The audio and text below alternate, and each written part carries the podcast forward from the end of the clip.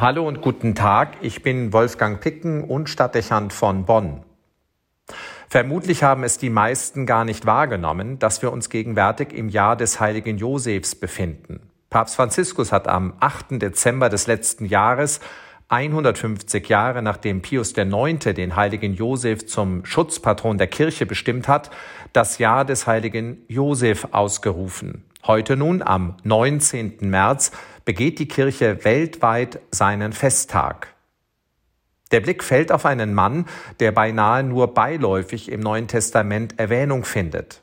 Er erscheint als gesetzlicher Vater Jesu und sein Weggefährte auf seinen ersten Lebensjahren. Seiner Abstammung nach gehört er zum Geschlecht Davids. Als Beruf ist er Bauhandwerker oder spezieller Zimmermann. Die Schrift überliefert, dass Josef ein gerechter Mann gewesen sei. So entscheidet er sich, seine Verlobte nicht zu verstoßen, weil sie schwanger ist, und sorgt sich stattdessen um das Kind und seine Mutter. Die ersten Jahre an der Seite Jesu sind turbulent. Die Weihnachtsgeschichte berichtet von dem mühseligen Weg nach Bethlehem, um sich in seiner Heimatstadt in Steuerlisten einzutragen und der dort stattfindenden Geburt in der dafür ungewöhnlichen Szenerie eines Stalls. Wenig später führt Josef die junge Familie nach Ägypten, um den Nachstellungen des Herodes zu entkommen und das Kind vor dem Mord zu schützen.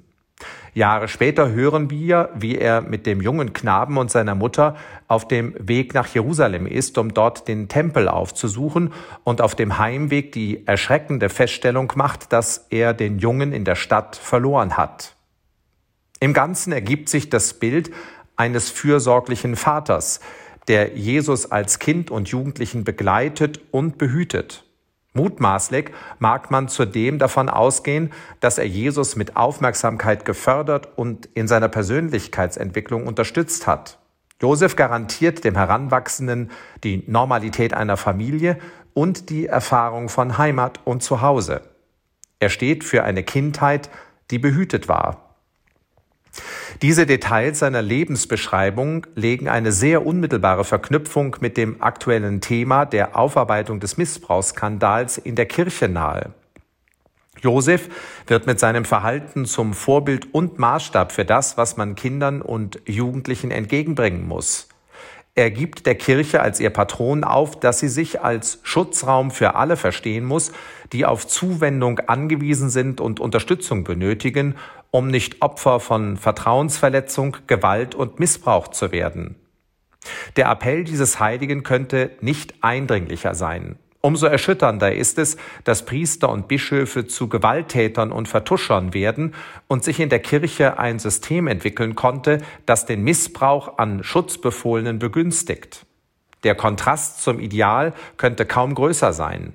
Es macht fassungslos, wie es möglich wurde, dass Menschen in der Kirche auf die Figuren des heiligen Josefs in ihren Kirchen sehen und sein behütendes Vorbild jedes Jahr in der Weihnachtsgeschichte aufs Neue bedenken konnten, ohne sich hinreichend klarzumachen, dass Gewalt an Kindern und Jugendlichen die Ideale des christlichen Glaubens verrät und eine Pervertierung dessen hervorbringt, was Kirche sein soll. Wie konnten sie den Auftrag übergehen, jederzeit und an jedem Ort alles dafür zu tun, dass junge Menschen Kirche als einen Raum erleben, in dem sie sich sicher und geborgen fühlen dürfen? Es fehlen einem die Worte, und ich fürchte, das wird noch lange so andauern. Umso wichtiger ist es, dass in diesen schweren Zeiten der Blick auf die Figur des heiligen Josefs gelenkt wird. Sorge um Kinder und Jugendliche war immer und ist jetzt erst recht ein zentraler Auftrag der Kirche. Die Würde des Menschen schützen, seine Begabungen und Talente fördern und ihn vor Übergriffigkeiten und Gewalt schützen. Erst wenn Kirche sich daran sicher orientiert und sich das auf allen Ebenen zum Vorbild macht, wird sie Glaubwürdigkeit zurückgewinnen. Dazu gehört auch, dass Kirche kompromisslos Anwalt der jungen Menschen ist und das selbstverständlich auch und gerade in ihren eigenen Reihen.